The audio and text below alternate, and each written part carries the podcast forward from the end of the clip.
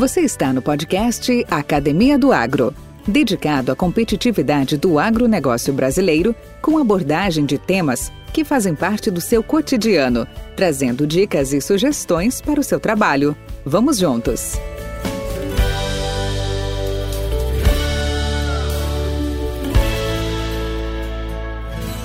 Olá, olá pessoal da Academia do Agro, nossos ouvintes, nossos seguidores. Mais uma vez estamos aqui, como semanalmente estamos toda terça-feira, trazendo aí um destaque, trazendo aí um convidado, trazendo um, um especialista para diversos temas que a gente tem abordado ao longo dessa jornada de podcast. E hoje não seria diferente. Hoje nós vamos tra tratar de um assunto bastante instigante, bastante essencial hoje nos dia, no dia a dia do agronegócio brasileiro e que vamos falar um pouco das famosas, uh, dos famosos inoculantes, dos risóbios, dos uh, astropirilo e, e, e aí vai. E todos sabem que o uso de micro-organismos em prol da agricultura continua muito em ascensão. E como já tivemos a Revolução Verde algumas décadas atrás, hoje, sem dúvida nenhuma, nós já vivemos a Revolução Biológica mega tendência daqui para o futuro, sem dúvida nenhuma.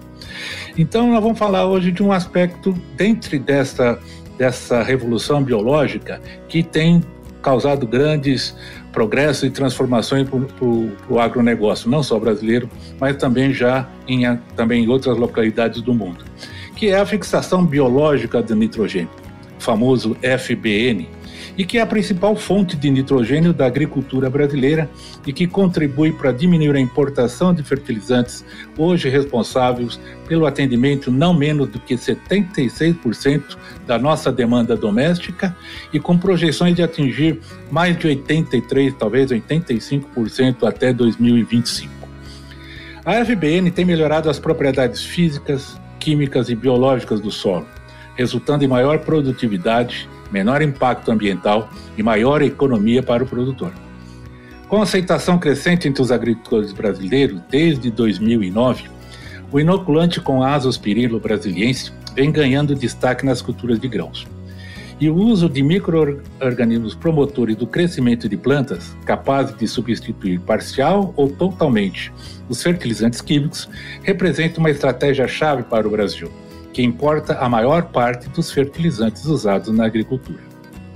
Este inoculante em particular, lançado no mercado brasileiro em 2009 pela Embrapa e com uma difusão e distribuição muito forte da ANPI, que nós vamos comentar já já com vocês, que é a Associação Nacional de Importadores e de Inoculantes, por isso ANPII.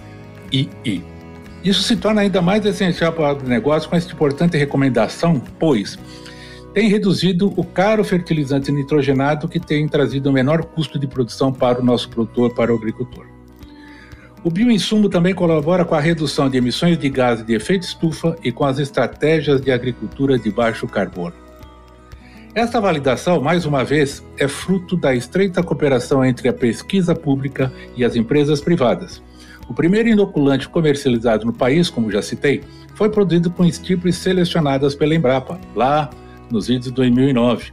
Mas a tecnologia de produção em larga escala foi totalmente desenvolvida pelas aquelas empresas associadas à Associação Nacional dos Produtores e Importadores de Inoculantes, a ANPI. Atualmente, as associadas produzem o inoculante do Astospirillum com as estirpes selecionadas e com a qualidade exigida dos, pelos agricultores. O Parque Industrial de Produção de Inoculante do Brasil é um dos mais modernos do mundo podendo atender em quantidade e qualidade a demanda por inoculante dos mais diversos tipos. Falei bastante? Falei demais? Não, é agora que nós vamos entrar no assunto. E eu quero, para isso, conversar com o nosso convidado, que hoje é um expert no assunto. Ele é o nosso colega, engenheiro agrônomo Solon Cordeiro de Araújo, formado pela Escola de Agronomia Eliseu Maciel, lá da Universidade Federal de Pelotas, que iniciou a sua carreira como pesquisador do IBPT em Curitiba, instalando uma fábrica piloto de inoculantes e selecionando bactérias fixadoras do nitrogênio no Paraná.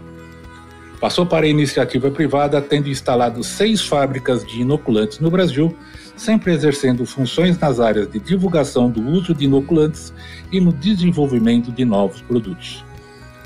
O Solon é atualmente sócio-diretor da SCA Consultoria e diretor executivo da Associação Nacional dos Produtores e Importadores de Inoculantes, a ANPI.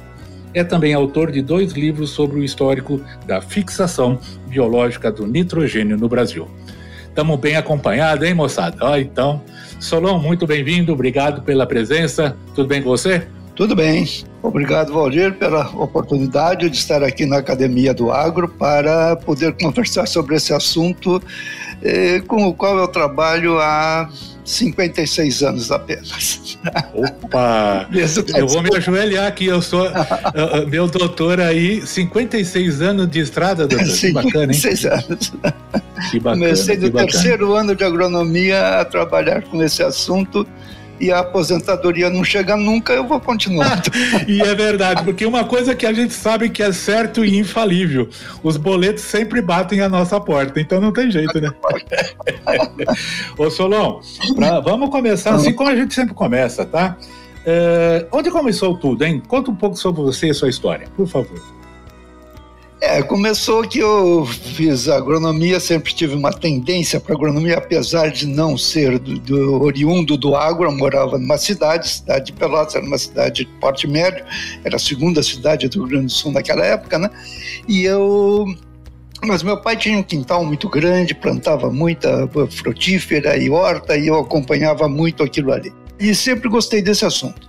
Aí entrei para agronomia, e fiz o meu curso. E no terceiro ano, um professor pediu que a gente fizesse um, um trabalho, cada um escolhia o seu tema, e eu não sei por que lá escolhi inoculantes, inoculação de leguminosas. Eu fiz o trabalho e gostei do assunto, e era um assunto muito pouco tratado naquela época na escola. Portanto, eu, eu peguei assim uma, eh, uma coisa nova, vamos falar, né? Peguei e gostei muito do assunto, comecei a desenvolver mais. Um professor me convidou para ficar na, na, como monitor da cadeira trabalhando nisso. Peguei uma bolsa do CNPq e depois de formado trabalhei um ano na, na, na própria escola, onde eu me formei como professor, mas em seguida eu fui para o Paraná contratado lá pelo Instituto de Biologia e Pesquisa Tecnológica para montar uma fábrica piloto de inoculante e porque a soja estava bombando no Paraná, ela estava migrando do Rio Grande do Sul, no seu caminho para o Brasil, para o norte do Brasil, né? E o Paraná tinha solos excelentes naquela época, tem até hoje, né? E a soja se adaptou muito bem no Paraná e estava bombando, então precisava de inoculante. Nós tínhamos só uma fábrica no Brasil que não atendia a todos. Então montei essa fábrica piloto, seleção de estirpes e comecei a minha carreira por aí.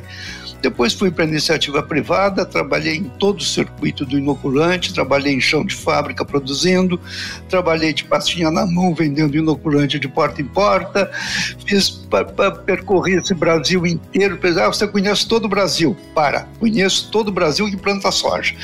Litoral do Nordeste não conheço quase nada. Então, então foi um, um trabalho assim durante todos esses anos. Depois entrei para consultoria e principalmente na parte de pesquisa e desenvolvimento, que sempre foi uma coisa que me fascinou muito e trazer novidades, trazer alguma coisa nova, né?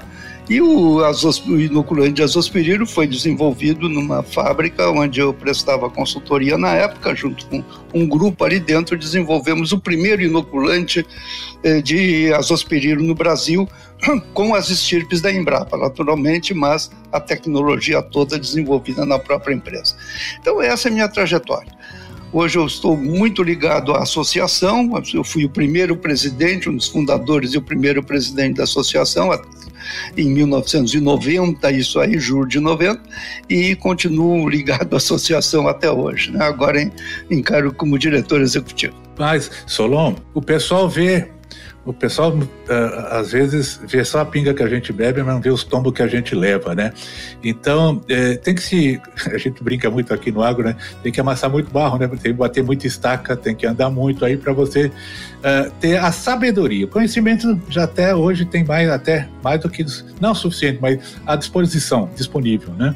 Mas a, a utilização, a aplicação, os resultados e consequências de tudo isso, é só o tempo vai dizendo, é só a, a aplicação prática, né, vai nos dizendo.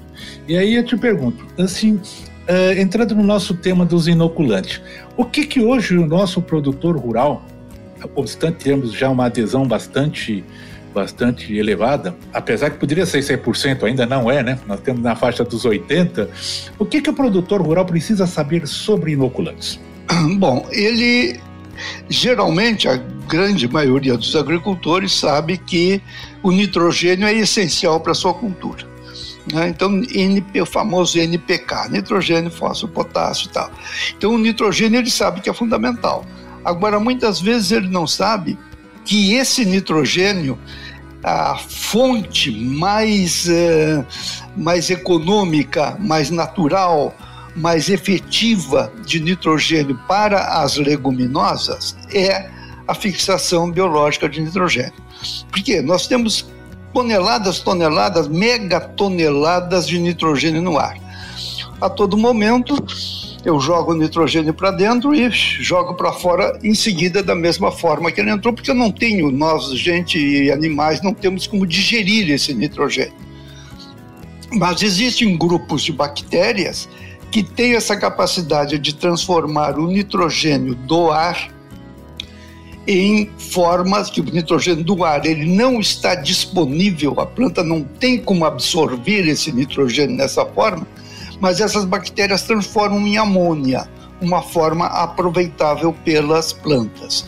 Então, o nitrogênio que supriu as pastagens e as florestas durante séculos, séculos, séculos e séculos é proveniente da fixação do nitrogênio. Ele é um fenômeno, a fixação de nitrogênio para a vida é um fenômeno tão importante quanto a fotossíntese.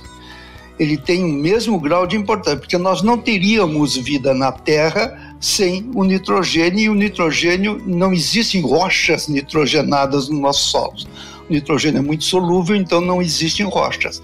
E todo o nitrogênio é proveniente da atmosfera por essa transformação por bactérias.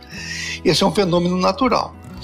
Mas o homem, com a sua capacidade intelectual de, eh, de desenvolver tecnologias, ele pega esses fenômenos e os transforma numa tecnologia, os coloca em forma de tecnologia a serem utilizados por nós. Na realidade, a gente não cria nada, a gente transforma. Né? O nitrogênio está aí no ar, então o que, é que nós fizemos? nós que eu digo, todo mundo que trabalha nesse ramo, né? É, foram selecionadas as cepas de bactérias mais eficientes. Assim como a gente seleciona a galinha poedeira, vaca leiteira e plantas né, mais produtivas, a gente seleciona bactérias mais produtivas. Capta no, no, no, nos solos aquelas mais eficientes. E essas mais eficientes é que vêm a constituir a base dos inoculantes aí elas são reproduzidas em indústrias, né? se reproduz essa bactéria, se veicula em ve veículos que mantenham a bactéria viva durante mais tempo, que sejam fáceis de aplicar na lavoura. Então nós melhoramos o que já existe no solo sem interferir, quer dizer, sem criar alguma coisa diferente. É uma bactéria do solo, nós pegamos as melhores e levamos para todos os lugares é, simplificadamente é isso que se faz com os inoculantes. Então, isso é que nós temos que transmitir para o agricultor, que ele tem uma riqueza enorme no ar, que é o nitrogênio, que é de graça, e com o inoculante ele vai captar esse nitrogênio e vai fornecer para a planta. É simplesmente dessa forma. Nós estávamos muito presos em leguminosas. Durante mais de 50 anos trabalhamos em leguminosas. Mas aí na década de 70 começou na, na, na que hoje é Embrapa, na época ainda era Ministério da Agricultura, uma pesquisadora, Joana Dobereiner, começou a ver que havia fixação de nitrogênio em gramíneas e começou a isolar bactérias fixadoras de nitrogênio em gramíneas. No início a gente teve uma expectativa maravilhosa. Bom, vamos poder eliminar o nitrogênio mineral em tudo que é cultura. Não foi bem assim coisa vai passo a passo. E daí se viu que elas fixavam. O processo de seleção em si não era o suficiente, precisava algo mais. E, e né, como falou, você mesmo falou, aí em 2009 surgiu o primeiro inoculante no Brasil, já fixando uma determinada quantidade de nitrogênio.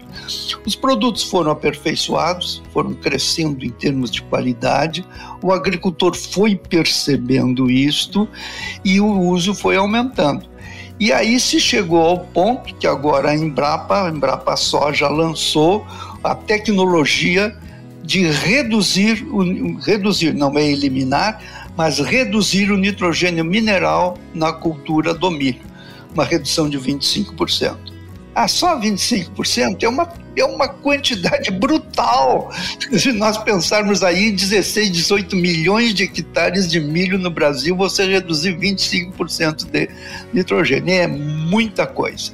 E é o primeiro degrau daí para frente as bactérias serão selecionadas, serão trabalhadas, até que eu acredito que vai chegar uma hora que nós vamos praticamente zerar ou chegar ao nível perto de zero de nitrogênio mineral no milho também, como temos hoje na soja. Doutor, essa sua explanação é muito interessante né, em alguns pontos, veja só. Nós estamos falando, não, mas é, ainda é pouco, 25% na cultura do milho, na redução do uso de, de nitrogenado. Mas é, falo isso né, ao longo de, também de algumas décadas que eu trabalhei na área de, de sementes, principalmente com milho. Trabalhei na Pioneer Sementes muitos anos. E uma das grandes dificuldades que nós tínhamos era a, a questão daquela dose de milho é, no plantio para dar, para dar sustentabilidade para, para a planta de nitrogênio. Tanto é que se fazia, ou se fazia em função até da a, a grande solubilidade e volatilidade do, do, do, nitrogênio, era parcelado, se colocava um pouquinho agora, um pouquinho daqui 15 dias, daqui 20 dias, né? Daí tá já uma solução prática, né? Que se vem com a possibilidade de você ter bactérias fixadoras de nitrogênio ajudando a, a planta do milho, a, a risosfera do milho para compor, né? Para repor essa, essa necessidade de N. Espetacular, é espetacular. Né? Ganhos muito, muito expressivos virão, com certeza. Ah, sem dúvida nenhuma, né? E tem um aspecto importante também, que eu não mencionei aqui, mas que é tão importante quanto a fixação do nitrogênio em si no milho, que é o, o aumento do sistema radicular do milho e de, de outras plantas também, né? Promovido pela bactéria porque essa bactéria, o Bradyrhizobia, aliás, o Azospirillum, ele produz hormônios vegetais que vão fazer com que a raiz aumente, aumente mais e, consequentemente, vai explorar melhor o solo. Explorando melhor o solo, o que, que vai acontecer? Ela vai eh, ampliar o seu leque de absorção de água e, consequentemente, nutrientes. Então, ela vai absorver melhor o fósforo, o potássio, o próprio nitrogênio que existe no solo e traz então uma vantagem enorme. Então são duas vantagens que funcionam concomitantemente, né? Que é a fixação de nitrogênio e o maior enraizamento com a uh, devido à produção de hormônios. Isso é uma produção de hormônios, produção de raízes, absorção de nutrientes, tudo isso faz a planta crescer mais rápido. Ele é um promotor de crescimento. O azospirilo é também um promotor de crescimento. Esse podcast faz parte da rede Agrocast, a primeira e maior rede de podcasts do agro do Brasil. Acesse www.redeagrocast.com.br. Podcast Academia do Agro. É, minha curiosidade, é, Solo, é, em, questão de é, outras culturas, o que já tem uh, uma, uh, quais culturas estão mais consolidadas na, na utilização de inoculantes? Uh, como leguminosas mesmo, e como agora chegando talvez com, com, a, com, as gramíneas, falando em grão, né, principalmente em grão. Cana-de-açúcar tem algo, uh, feijoeiros eu sei que já tem, né, já tem também uma capacidade muito grande para isso. Tem outras, outra, outros horizontes surgindo? Tem. Nós temos, claro, o carro-chefe é a soja. Né? Uh, mas nós temos hoje para os feijões, como você mencionou, vários tipos de feijão, não só o feijão de grão, mas também o calpi, por exemplo, e várias outras que se beneficiam. Várias gramíneas, aliás, várias leguminosas de pastagens, exemplo, trevos, cornichão, alfafa, Uruguai e Argentina utilizam largamente nas culturas de, de trevo e de alfafa, utilizam a, a inoculação correntemente. Né? Então tem todas essas aí. Nas, nas gramíneas, bom, o azospirillum hoje já se tem dados que ele, a, ele é compatível ou pode funcionar em mais de 100 espécies vegetais. Olha só. É só, então a gente tem que pesquisar mais isso aí. Mas está em andamento. Hoje ele está consolidado para milho, trigo, arroz e algumas uh, pastagens. O, a, a, a, todas essas pastagens principais que se usa no Brasil a braquiária, a pânico, todas elas utilizam já o azospirilo como fonte de nitrogênio e promotor de crescimento. Então, é muito está sendo bastante usado, mas tem um horizonte enorme. Já tem dados em café, em alface, em morango, um campo enorme pela frente. Além da chamada coinoculação, que é o que pegou muito, está pegando muito no Brasil. O que é a coinoculação? É uma inoculação da soja ou do feijão com um inoculante específico para essa planta, o bradyrhizobio no caso da soja, rhizobia no caso do feijão, adicionado do inoculante de azospirilo. O azospirilo exerce um efeito sinérgico sobre o bradyrhizobio. Tem dados assim, aumentos de 8, 16% na produtividade da soja quando se faz a co-inoculação. Essa é uma outra outra vitória da pesquisa brasileira que desenvolveu isso aí, criou, trouxe bastante dados hoje muito bem consolidados da utilização desses dois inoculantes em conjunto. Então, como eu disse, nós subimos o primeiro degrau. Mas nós temos, e, e eu, eu fico particularmente contente porque eu passei pela época em que os bioinsumos, os, os biológicos, era perfumaria na agricultura. O bom é o químico. Alta tecnologia é usar produto químico. Produto biológico é coisa para agricultura de segunda linha, agricultura pobre e tudo mais. Água de batata? Água de batata, você caiu. Falava muito isso, é Falava é muito isso é aí. Então, é, é, é, eu passei por essa fase. Né? E agora eu estou tendo a sorte de estar na fase em que os biológicos são a novidade. Os, são modernos, são up to date, né? É verdade. Ô, Solon, é, a, como que a gente pode, então, eu, eu, queria ver até o papel da, da Associação né, Nacional de Produtores de Inoculantes e Importadores, como ampliar a adoção hoje da, da fixação da, da FBN através dos inoculantes no Brasil. Uh, ações em parceria público-privadas, promovendo benefícios uhum. socioeconômicos e ambientais, melhorando o acesso, por exemplo, dos agricultores familiares a essa tecnologia, estão acontecendo? Estão estão acontecendo. E existe desde muitos anos, e esse é um dos fatores talvez de sucesso da FBN no Brasil. O Brasil é campeão no uso de FBN, campeão mundial. Não tem, não tem para ninguém, vamos dizer. Né? A Argentina usa muito, Uruguai e tal, mas o Brasil está na frente de todo mundo no uso de FBN. Um, do, um dos sucessos é a integração da área industrial da área regulatória do Ministério da Agricultura e da área de pesquisa. Então, o, essa integração é que vem trazendo tudo isso. E nós, por exemplo, da AMP, há anos atrás, a coisa de uns 30, 40 anos atrás, financiamos uma rodada de, de, de, palestras feitas por pesquisadores da Embrapa, financiamos isso aí em todo o Brasil, foi do Rio Grande do Sul até eh, Mato Grosso, norte de Mato Grosso na época, fazendo uma série de palestras eh, divulgando o uso do inoculante. Isso aí deu um salto. Eu lembro, por exemplo, uma cooperativa do Paraná que usava 35% dos agricultores usavam inoculante, hoje mais de 90%, próximo a 100% usam inoculante. Então, essa integração na pesquisa e na divulgação, e aí eu respondo a tua pergunta, O chave para nós é ter o quê? Resultados de pesquisa consistentes, que digam, esse produto aumenta a produtividade. E mostrar isso para o agricultor, ele vai utilizar, ele vai ver o resultado e aí fica fora.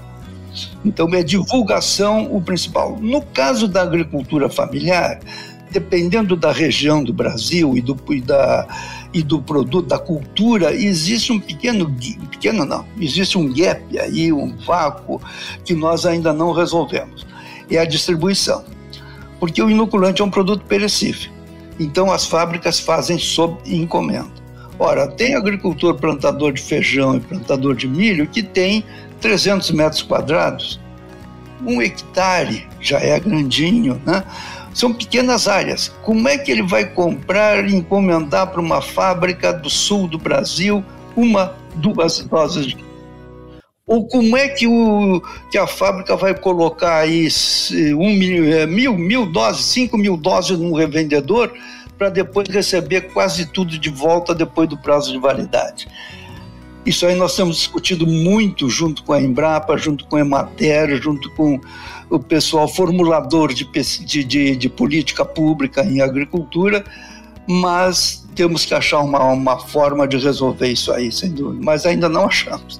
Mas estamos procurando para poder atingir todo esse universo de pequenos agricultores. Podcast Academia do Agro. Doutor, você falou que a gente chama de tempo de prateleira, né? Validade, a a, a, a viabilidade né, material. Nós estamos trabalhando com, com seres bióticos, né, vivos, em algumas eh, situações tem que ter condições adequadas para isso.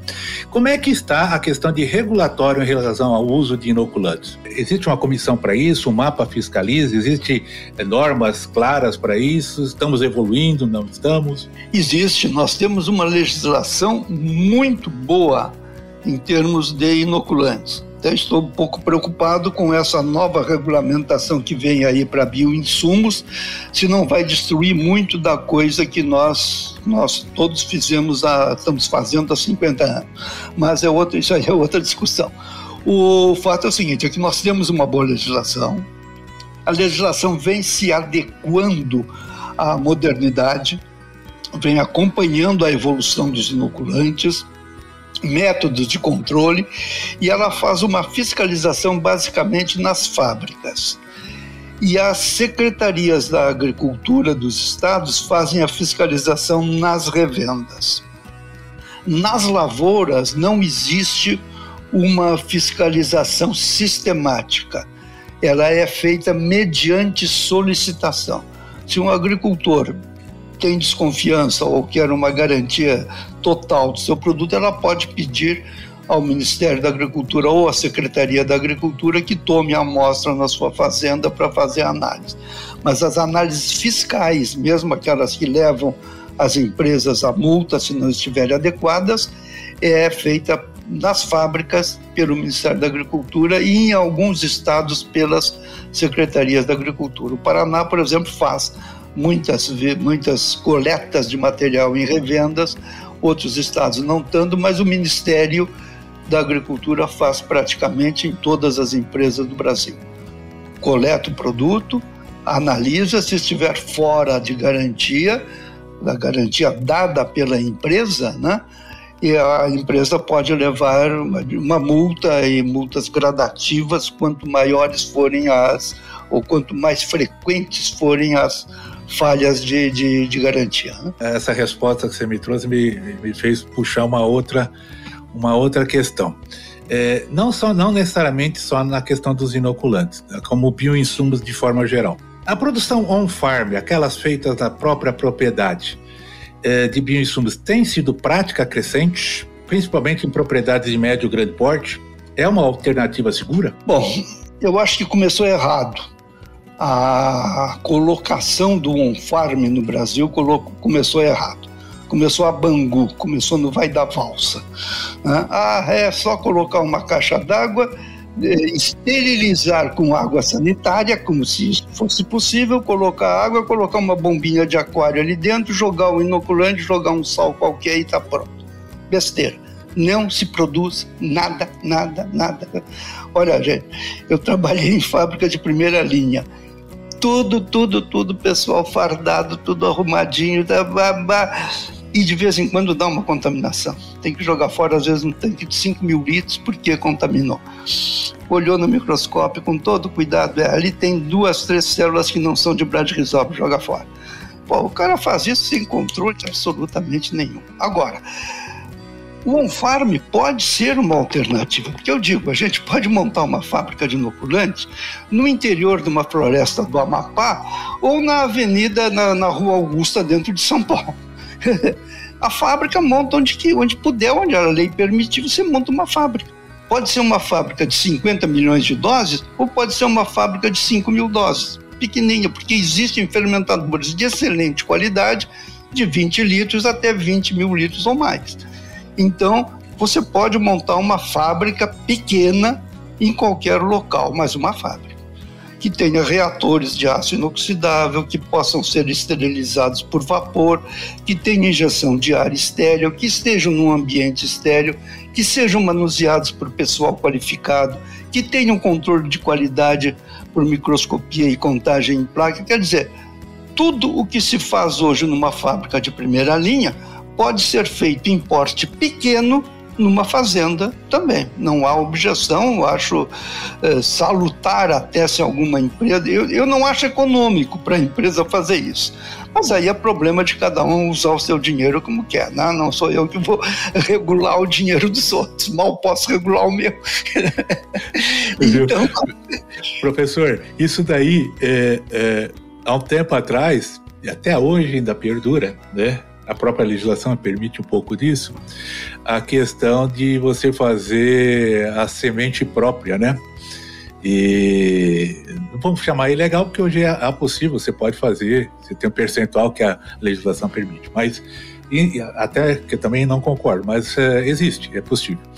E, e, e, que se, se renega todas as, as condições e critérios mínimos né, de se obter um, um produto seguro, uma, uma semente segura no caso.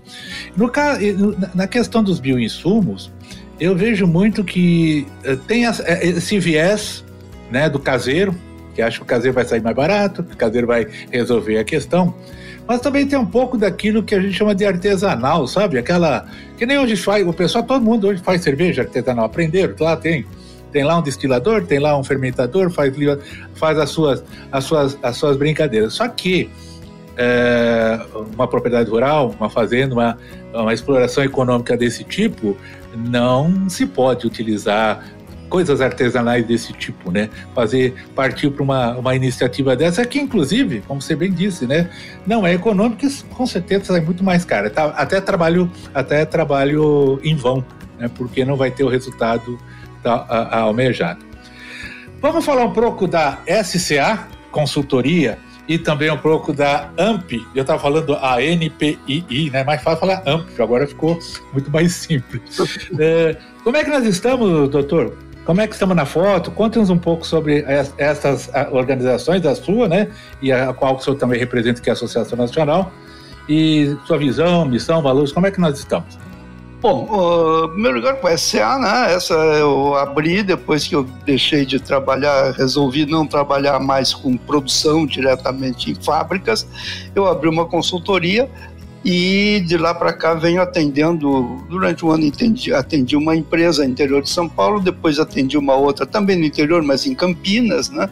E depois eu abri a minha consultoria para várias outras e comecei a atender diversas empresas. Hoje, então, eu atendia tanto na parte de preparação de pessoal para venda, treinar a equipe de venda em como vender inoculante, né? porque o inoculante tem uma argumentação própria, ele tem algumas, algumas nuances ali que a gente tem que, que usar uma linguagem mais diferenciada um pouco.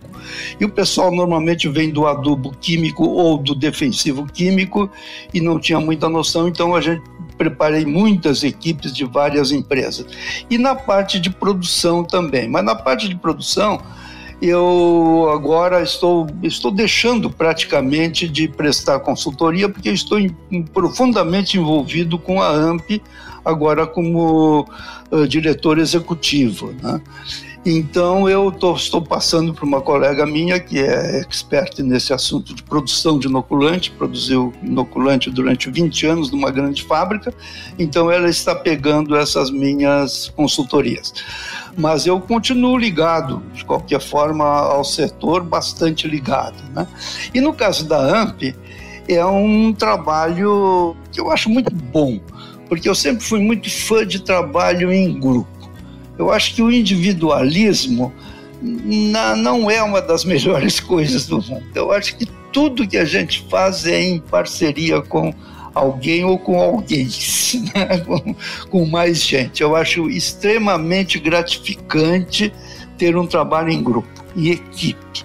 Então eu brigo às vezes um pouco com a ah, minha equipe. Não é a minha equipe, é a equipe da qual eu participo.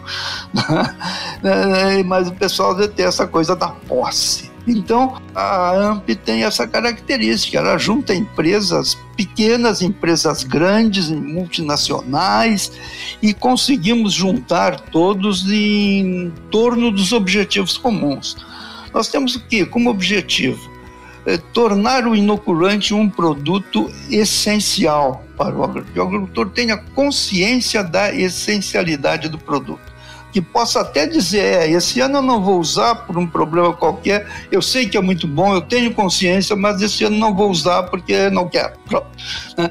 Até admito. Agora, o que não se admite é que ele não conheça a vantagem do inoculante. Então, uma, um dos propósitos da empresa, da, da, da associação, é a divulgação.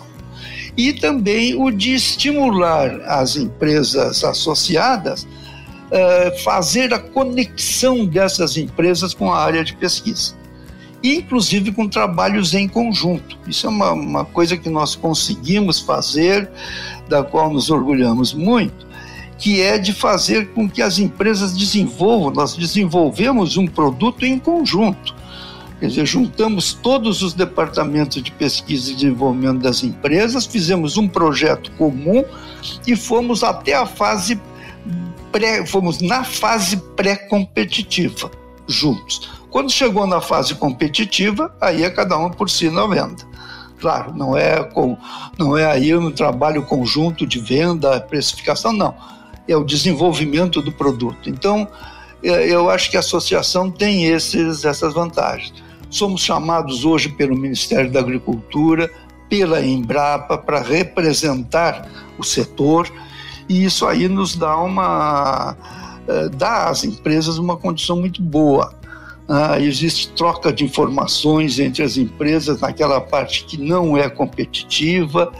Eh, e estamos numa fase muito, muito boa hoje de expansão da associação. Nós ficamos muito tempo assim um pouco tímidos, vamos dizer, né?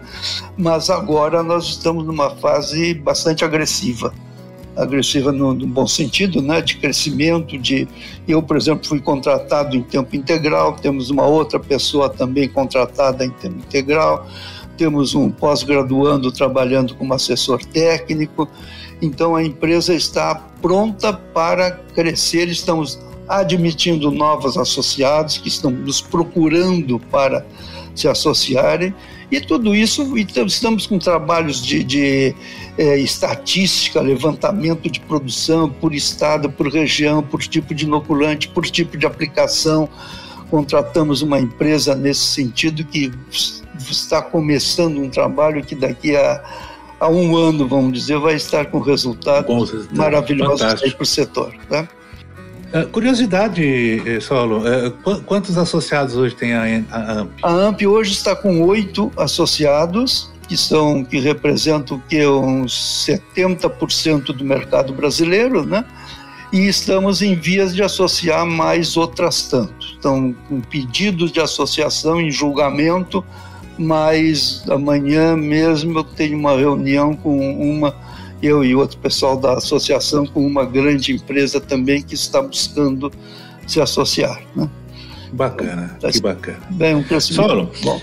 qual que é a maior vantagem? Ah, bom, antes dessa pergunta tem uma outra melhor. Né? De tudo isso que nós falamos até agora, eu sei que a gente não entrou em, em detalhes maiores, né? porque é uma riqueza de informações, de caminhos, de produtos, é, é, seria, seria até exaustivo né, para os nossos ouvintes, mas É, é, dentro que nós falamos, algo que você gostaria de ainda manter algum destaque? Será que nós deixamos de comentar alguma coisa que você considera importante? Olha, eu, acho, eu diria o seguinte, que nós temos que manter as nossas antenas ligadas, muito ligadas, muito amplas neste aspecto de aproveitamento da microbiologia do solo para a produtividade.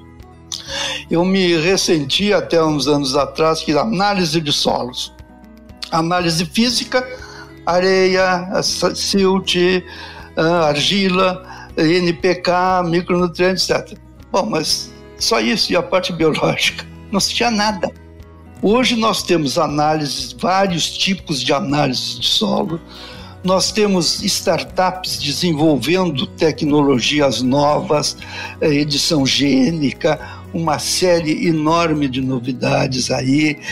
E a, a, a mescla de micro-organismos, porque até hoje nós vimos praticamente trabalhando com micro-organismos isolados, mas na natureza não é assim que funciona. Então hoje já está se procurando mescla de micro-organismos e micro-organismos mais adequados a determinados biomas e a determinadas culturas. É um mundo, eu, quando faço palestra para o pessoal de universidade, o pessoal recém-formado, digo, gente, vocês estão numa fase de ouro da agricultura, viu? Porque isso aí não tem, não tem, não se vê o fim do horizonte disso aí, é, é infinito o que nós temos para fazer. Quer dizer, tem 100 anos mais de, de pesquisa com novidades surgindo todo dia. Então é uma riqueza fantástica, porque se a gente pensar no, na microbioma do solo, não, não tem limite. Não tem limite, não tem limite em número, em função e principalmente em interação interação do microorganismo com a planta, a planta conversando com o microorganismo, os dois se entendendo ou os dois brigando. É fantástico. Fantástico. Nós temos que lembrar essa moçada, né? E, e para os mais velhos também, né? Que essa turma aí tem muito mais história para contar e muito mais vivência do que nós, né? Porque alguns milhões de anos, eles, alguns milhares de milhões de anos, eles já estavam aí é, se adaptando e, se, e, e, sobrevivendo, né? Então ele tem muito a nos ensinar e a contribuir com a gente. Sem dúvida. Professor, qual é a maior vantagem que você espera que os nossos ouvintes aprendam com essa nossa conversa? Aprendam isso, que existem tecnologias em desenvolvimento, em é, trazendo benefícios para a agricultura e a área biológica é uma das mais importantes. O inoculante, os inoculantes são produtos essenciais para a cultura, são de custo-benefício extremamente favorável para o agricultor. Não existe produto na agricultura que tenha melhor custo-benefício do que os inoculantes. Só você, quanto que você paga pelo inoculante e quanto ele te traz de aumento em dinheiro. Aplica isso que você vai colocar na, no, vai pagar pelo inoculante, aplica no banco e vai ver se você vai obter aquele rendimento lá na frente. Nunca. Nunca, Nunca. verdade. Então, verdade. é esse ponto é que eu gostaria que ficasse bem claro na cabeça do agricultor. É um produto de alto benefício para o agricultor em si e para o meio ambiente. Não podemos esquecer, não falei nisso, mas você mencionou a redução de carbono.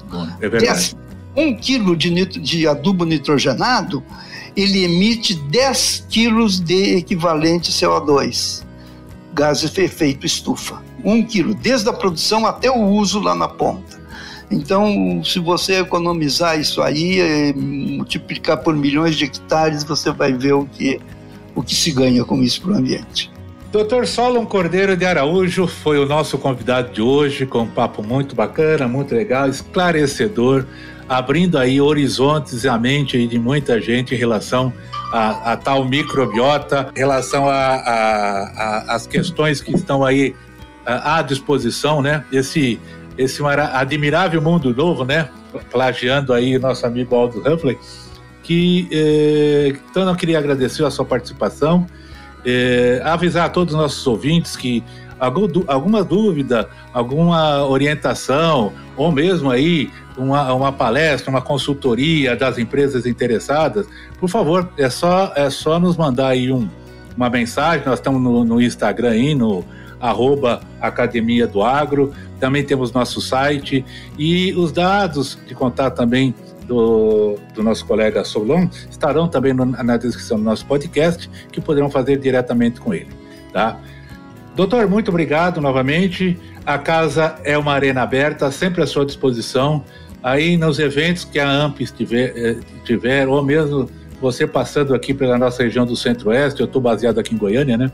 Então, não esqueça de ligar para nós, vamos tomar um café junto, vamos trocar uma, uma, vamos trocar umas mensagens junto aí, que é que todo mundo ganha. Como você disse, né? Nós sozinhos nós não somos nada. Agora em equipe nós, nós fazemos muita coisa boa. Obrigado, viu? Eu que agradeço, prazer muito grande estar conversando aqui com você e com todos os seus ouvintes e estamos à disposição. Muito obrigado. Obrigado também. Nutriceller Soluções Nutricionais a linha mais completa de fertilizantes convencionais para o país, composta por macro e micronutrientes e também aditivos para aplicação via solo e folha, gerando assim maior produtividade, qualidade e praticidade ao agricultor. Nutriceller soluções nutricionais inteligentes e eficientes, sempre atenta às necessidades dos agricultores. Com temas expressivos e dinâmicos, esse intercâmbio semanal visa oferecer um melhor desenvolvimento em suas habilidades profissionais e nas atividades e práticas do seu cotidiano. Somos da Academia do Agro, o podcast para todos aqueles apaixonados pelo agronegócio. Te aguardamos no próximo episódio. Até lá!